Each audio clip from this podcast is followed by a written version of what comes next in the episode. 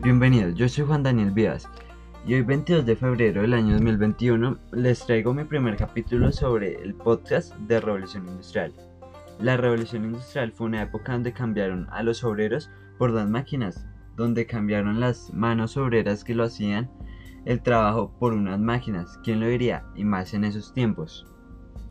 Pero también se volvieron más productivos, con más productivos hicieron más cantidad y la gente pudo, pudo hacer más sus necesidades. Pero no todo fue bueno, porque se crearon los burgueses. Los burgueses fue una clase social donde empezaron los obreros a cambiarse para subir de rango en la sociedad.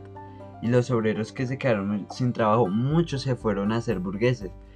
Y ahora los obreros trabajaban para ellos, los que quedaban. Qué tristeza, ¿no?